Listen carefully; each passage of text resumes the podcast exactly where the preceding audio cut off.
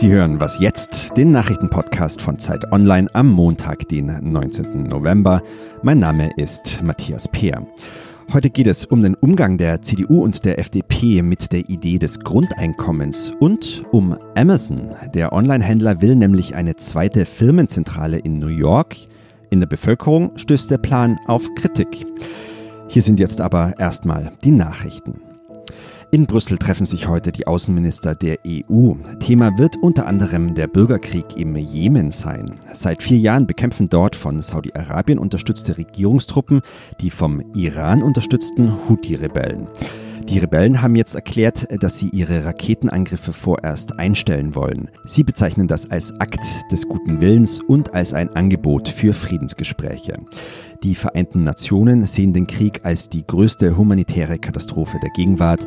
14 Millionen Menschen sind von einer Hungersnot bedroht. Auf Malta wird heute der Prozess gegen den Kapitän des deutschen Rettungsschiffs Lifeline fortgesetzt. Klaus-Peter Reisch wird vorgeworfen, das Schiff im Juni ohne ordentliche Registrierung in maltesische Gewässer gesteuert zu haben. Dieser Darstellung widerspricht Lifeline, das Rettungsschiff sei ordnungsgemäß beim Königlichen Wassersportverband der Niederlande als Sportboot registriert. An Seenotrettungsmissionen hindert der Prozess die Organisation nicht. Am 26. Oktober schickte Lifeline ein neues Rettungsschiff auf Mission. Redaktionsschluss für diesen Podcast ist 5 Uhr.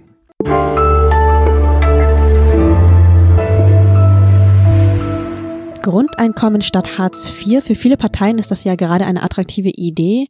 Und wir erinnern uns, das Thema hatte der SPD-Generalsekretär Lars Klingbeil erneut ins Gespräch gebracht.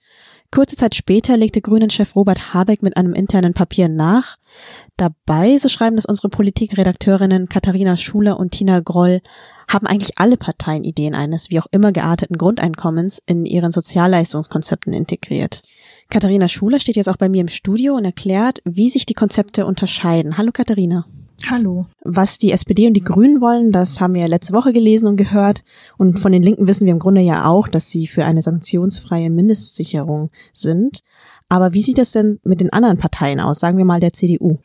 Ja, bei der CDU ist es so, dass sie im Grunde hinter Hartz IV stehen, diese Reform nach wie vor richtig und sinnvoll finden. Wo sie also auf keinen Fall mitziehen würden, ist bei der Abschaffung von Sanktionen. Da sagen sie eben fordern und fördern, das muss beides auch in Zukunft zusammenkommen. Aber trotzdem wollen sie ja jetzt, wie es aktuell ist, es nicht beibehalten. Also es gibt Reformideen auch in der CDU und zum Beispiel können sich zumindest einzelne CDU-Politiker auch vorstellen, dass er die Zufalldienstmöglichkeiten erweitert, dass also wenn jemand Hartz IV bekommt, dass er dann mehr von dem Geld, was er zusätzlich noch verdient, äh, behalten darf. Und es gibt auch Überlegungen in der CDU, dass man noch mehr tut für Langzeitarbeitslose. Da wurde gerade jetzt erst ein Gesetz verabschiedet, das eben ermöglicht, Langzeitarbeitslose mit Lohnzuschüssen dann doch in den Arbeitsmarkt zurückzubringen. Da können Sie sich aber durchaus vorstellen, da auch noch mehr zu tun. Und Sie sagen eben auch, na klar, wo man Bürokratie noch abbauen kann, wo man Verwaltung vereinfachen kann, da würden Sie sicherlich auch mitziehen. Wie sieht es bei der FDP aus? Die haben ja auch so ein paar Ideen. Ja, die FDP hat schon im letzten Wahlkampf die Idee eines Bürgergelds vorgestellt, wobei man sagen muss, hier gehen die Begriffe auch sehr durcheinander. Zum Beispiel Frau Nahles sprach jetzt auch zuletzt von einem Bürgergeld, das sie einführen wollte. Also ob da alle immer so das Gleiche meinen, weiß man auch nicht. Die FDP stellt sich vor, dass man alle Sozialleistungen zu einer Leistung zusammenfasst und äh, sie will eben auch die Zuverdienstmöglichkeiten dann erleichtern, will in diesem Zusammenhang äh, Teilzeit- und Minijobs, äh, die ja Linke und SPD bekämpfen wollen, eher sogar noch weiter ausbauen. Wie ist das denn, wenn die aktuellen Parteien, sowohl Linke als auch Konservative und Liberale, so ein bisschen unglücklich mit dem derzeitigen Sozialleistungsmodell sind? Sehen wir gerade so ein bisschen dem Ende von Hartz IV entgegen? Wenn ja, was müsste denn noch passieren? Und wann wäre das soweit? Also so schnell wird es mit dem Ende von Hartz IV jedenfalls ganz sicherlich nicht gehen. Vorstellbar wäre natürlich, dass SPD und Union, wenn man jetzt auf beiden Seiten schon Reformvorschläge macht, auch in dieser Legislaturperiode sich ganz konkrete Veränderungen etwa bei den Zuverdienstmöglichkeiten noch vornehmen oder auch bei dem Bürokratieabbau. Aber wenn es jetzt zum Beispiel darum geht, die Grundsicherung wirklich sanktionsfrei zu stellen, dann wird das in einem Bündnis von Union und SPD sicherlich nicht möglich sein. Dafür bräuchte es dann schon eine andere politische Mehrheit.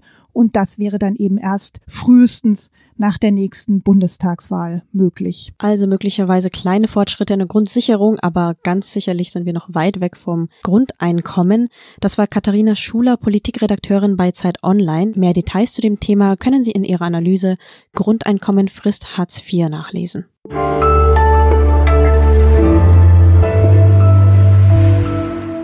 Und sonst so? Wenn Sie heute nur einen einzigen Text lesen, dann bitte den von Dennis Schmees. Er schreibt darüber, wie er im Alter von nur neun Jahren seine kleine Schwester verlor und die Trauer jahrelang verdrängt hatte und mit niemandem darüber sprechen konnte.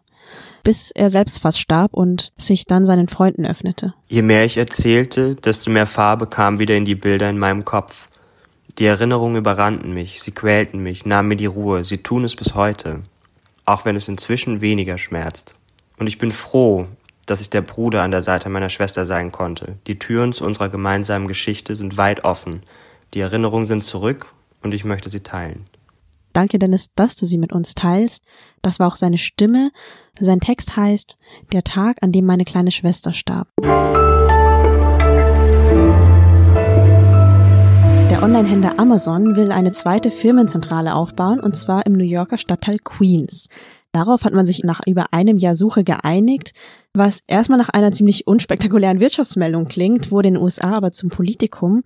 Warum? Darüber spreche ich gleich mit unserem US-Korrespondenten Thorsten Schröder, der jetzt bei mir in der Leitung ist. Hallo Thorsten. Na, hallo. Amazon will also nach Queens und mit dem Unternehmen kommen wohl auch 25.000 Arbeitsplätze. Der New Yorker Gouverneur erwartet gar eine Geldmaschine für die Region, doch die Bevölkerung, die protestiert. Warum? Ja, die Gegner haben mehrere Gründe, warum ihnen dieser Deal nicht gefällt. Einer davon ist die Tatsache, dass New York Amazon Milliarden an Steuererleichterungen und Zuschüssen versprochen hat, um den Konzern von dem Standort zu überzeugen. Und viele sagen eben, warum muss ein Unternehmen wie Amazon, das immerhin das drittwertvollste der Welt ist zurzeit, überhaupt solche Zuschüsse bekommen?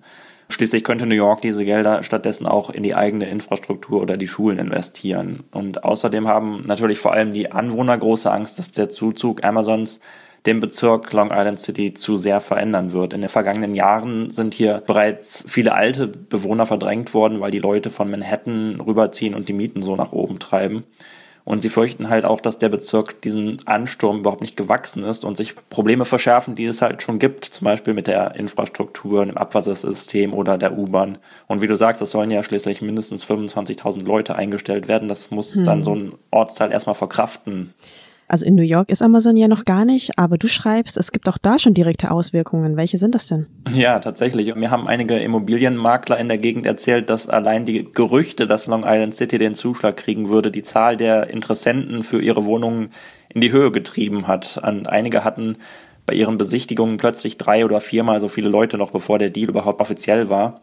Okay. Und in den vergangenen Tagen, seit, seit der Deal tatsächlich dann offiziell ist, haben sie zahlreiche Wohnungen verkauft, zum Beispiel auch einfach per SMS und auf deutlich über dem Preis, der eigentlich auf dem Papier stand. Und unter den Käufern sind halt nicht immer nur Leute, die tatsächlich auch in Long Island City wohnen wollen, sondern eben auch Investoren, die jetzt ein bisschen darauf spekulieren, dass die Ecke das neue Silicon Valley wird. Du wohnst ja in New York. Wie kann man sich das vorstellen? Wie teuer wird's da wirklich? Ja, also äh, derzeit ist in Queens der durchschnittliche Preis für eine Einzimmerwohnung 2500 bis 3400 Dollar ungefähr. Ähm, das ist schon okay. ordentlich, ähm, ist aber immer noch billiger als in den meisten Ecken in Manhattan und deswegen ziehen halt immer noch Leute aus Manhattan rüber nach Long Island City, um dann zurück in die Stadt zu pendeln, aber zumindest ein paar hundert Dollar zu sparen. Brutal, okay. Wie wird es denn nun weitergehen? Haben die Demonstranten, die Amazon ja einfach nicht in ihrer Gegend haben wollen, überhaupt eine Chance gegen die Entscheidung? Oder ist es jetzt einfach fest und die müssen damit leben? Ja, es, es, sieht so ein bisschen so aus. Sie können natürlich weiterhin öffentlich Druck machen auf Bürgermeister und Gouverneur und die Politiker hier. Und vielleicht bewirkt das etwas, aber wirklich Einfluss nehmen können sie halt nicht auf den Prozess. Denn New York hat im Fall Amazon etwas Ungewöhnliches getan, was eigentlich in diesen Fällen nicht üblich ist und die Aufsicht über das Projekt im Bundesstaat ähm, übertragen und nicht der Stadt. Und das hat eben zur Folge, dass der Stadtrat zum Beispiel und die Bürger vor Ort Die können zwar vielleicht ihre Meinung äußern, aber sie haben eben nicht wirklich ein Vetorecht wie sonst. Und das heißt, das Ganze ist mehr oder weniger in trockenen Tüchen und Amazon wird wohl innerhalb der kommenden zwölf Monate mit dem Bau beginnen. Wow, okay, das war Thorsten Schröder aus New York. Ich danke dir, Thorsten. Ja, danke auch. Seine Reportage Queens kann einpacken können Sie auf Zeit Online nachlesen. Das war's auch schon wieder mit Was jetzt, dem täglichen Nachrichtenpodcast von Zeit Online. Mein Name ist Vanessa Wu. Wenn Sie Feedback zur Sendung haben, schreiben Sie uns doch gerne eine E-Mail an wasjetzt@zeit.de und wir hören uns morgen wieder. Tschüss. Wo New York wohnst du eigentlich? Ich wohne in Crown Heights, das gehört zu Brooklyn. Vor acht Jahren wurde Crown Heights noch von den meisten gemieden und heute ist es hier auch voll von Bioläden und Cafés und Hipstern.